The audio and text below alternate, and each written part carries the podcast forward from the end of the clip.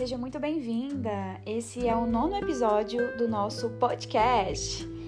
E hoje eu vou falar de algo tão importante. É, pois é. Bom, ah, deixa eu contar uma história para você primeiro. Aqui nos meus atendimentos, eu atendo mulheres todos os dias. Ah, na minha função de esteticista, cuido da pele das mulheres eu digo que eu cuido da pele, do coração e da alma, né? É, desde que a minha abordagem seja integrativa. Então, essa é a minha abordagem: corpo, mente e espírito. Mas, todos os dias, eu encontro mulheres que, de alguma maneira, passam pelo que eu já passei, ou já passaram pelo que eu já passei, ou estão vivendo algo parecido com o que eu vivo.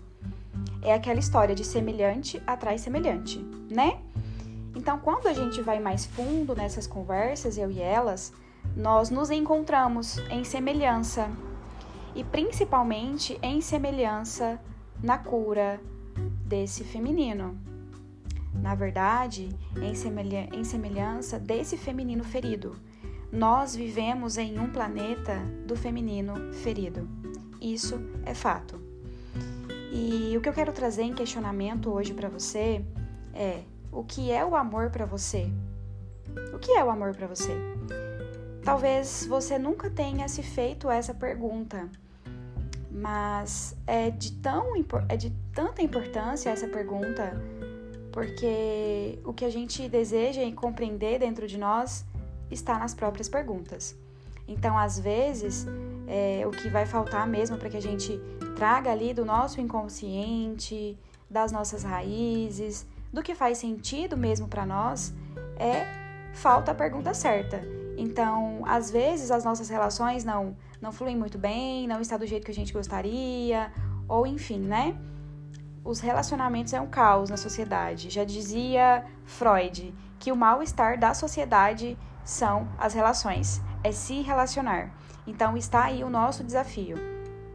Bom, mas o que eu quero que realmente você é, se questione, se autoanalise, é de fato o que é o amor para você. Para que o amor te serve? Por que eu quero amar o outro e ser amada? Como eu me sinto amada? Como eu amo o outro? Tá? Partindo deste princípio, nós precisamos compreender que o amor do outro e para o outro, ele acontece desde que haja amor começando em nós mesmas. É isso mesmo. Então, se esse amor que eu julgo entregar para o outro não tiver qualidade para mim mesma, consequentemente eu não irei, não irei entregar um amor com qualidade.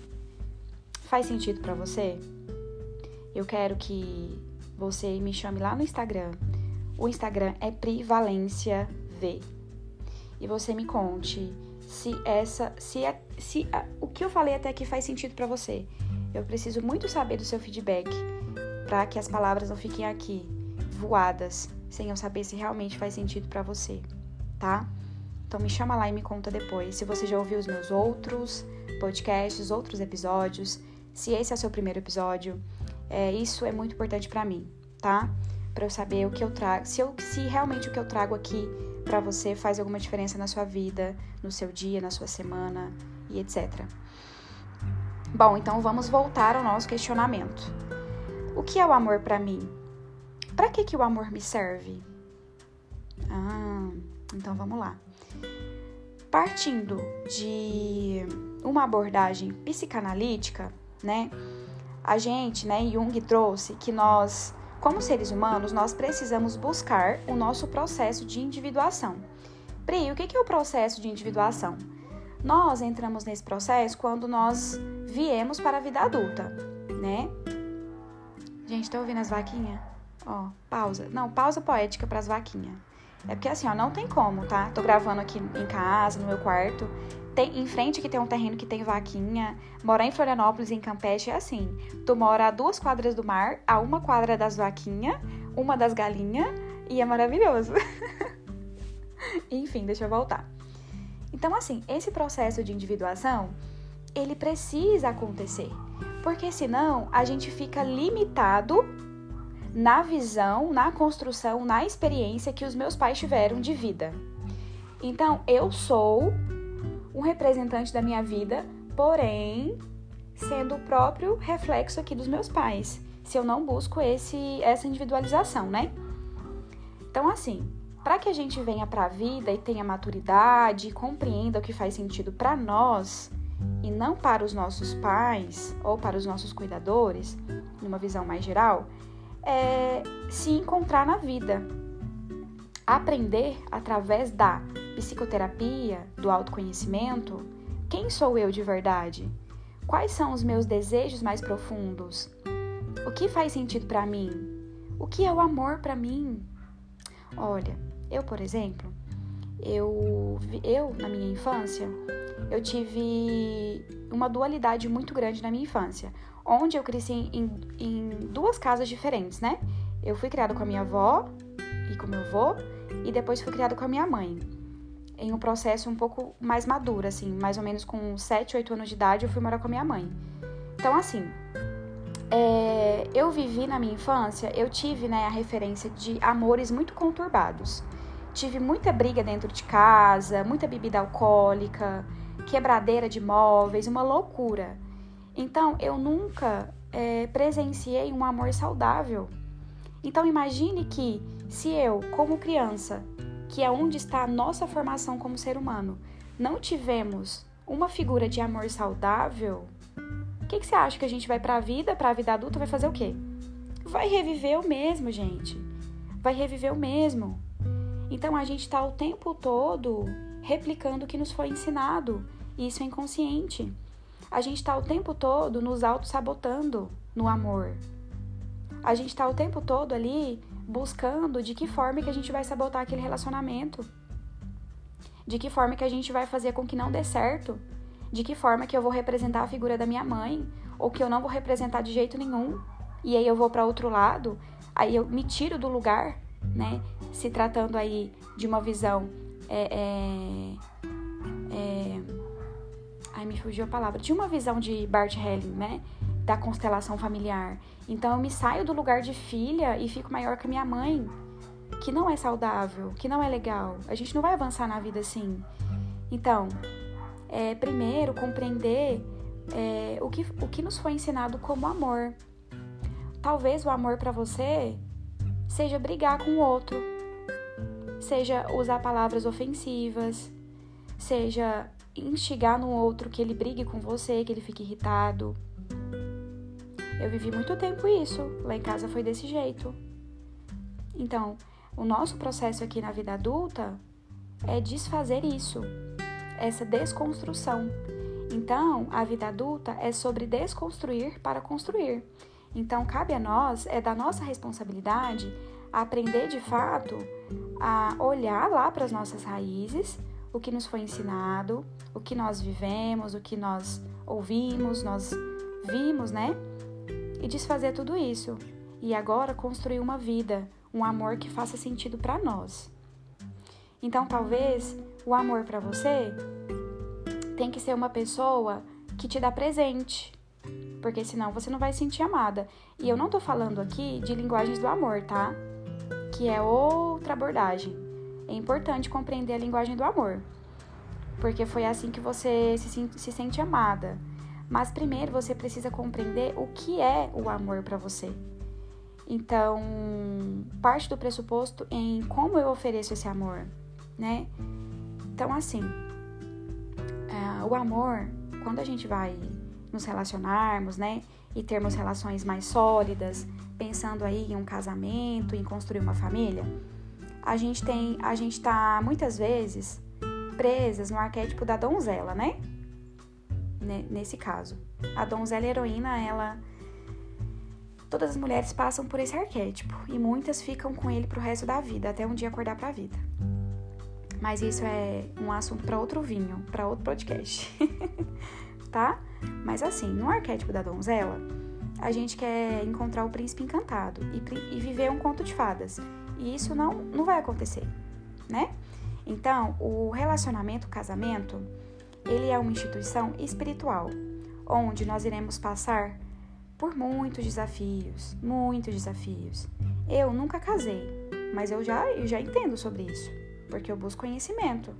E eu sei o que é um casamento. E eu já vivi nos próprios relacionamentos que não chegaram a ser casamentos oficialmente ditos, mas nos próprios relacionamentos, às vezes, morando junto com a pessoa, você já vê se você já morou com alguém, ou se você mora hoje, ou se você é casada, enfim. Você sabe que todos os dias a gente tem desafios diferentes e que não é tão fácil assim como a gente acha que é. E aí, se os dois não quiserem de verdade construir uma relação sólida e pagar o preço, esse casamento, esse, essa relação, ela não vai fluir, né? Então o preço é muito alto, mas esse preço é porque a gente está desenvolvendo. E o amor, ele é a cura que a gente precisa. Porque quando a gente ama, a gente a gente se cura. E quando a gente é amado, a gente também cura o outro.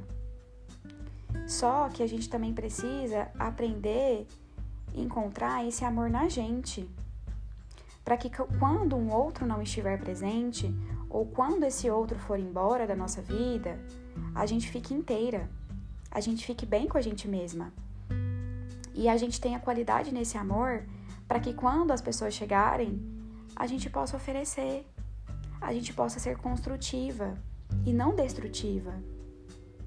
A gente tá o tempo todo ferindo o outro quando a gente está ferido e o outro também está ferindo a gente o tempo todo.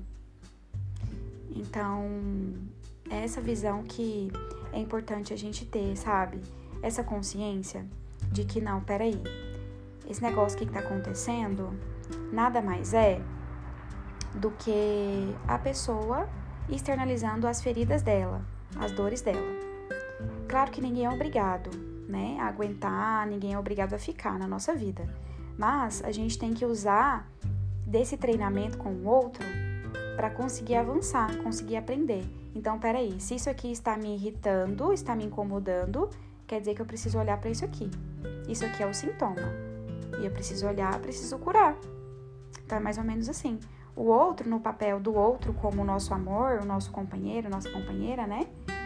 Eles, eles ficam na nossa vida nessa função de um espelho, para que a gente olhe para ele e nos enxergue. E esse espelho vai refletir a gente o tempo todo. Mas nós precisamos desse olhar, de compreender, entende? E é isso. Então, o que é mesmo o amor para você? Se questione. Se possível, escreva. Escreva o que faz sentido para você no outro, né? O que que o outro tem que ter para eu amar ele? E quem me ensinou isso? Mas será que realmente isso faz sentido?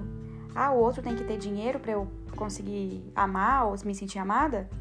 Ah, o outro tem que gostar de bebida alcoólica e de festa para eu amar ele e me sentir amada? Ah, o outro ele precisa me servir, fazer o que eu quiser, ser controlado por mim para que eu o ame? Ou não, o outro precisa me controlar para que eu o ame? Então, onde que está o seu amor próprio? Onde é que você se deixou? Onde é que você se perdeu? Ou você nunca se encontrou? Então fica esse questionamento para você, tá bom? Eu espero que tenha de alguma forma tocado o seu coração em algum momento dessa fala. E saiba que a minha fala ela é muito espontânea é o que vai maturando aqui dentro de mim e eu trago para você. Que de alguma forma isso te conecta, te alcança, permeia sua alma. E eu tenho certeza que faz sentido, né? um beijo para você, até a próxima. Não vamos delongar mais, porque já vão dar 15 minutos. Acho que foi o meu podcast mais longo, tá bom? Um beijo e até a próxima.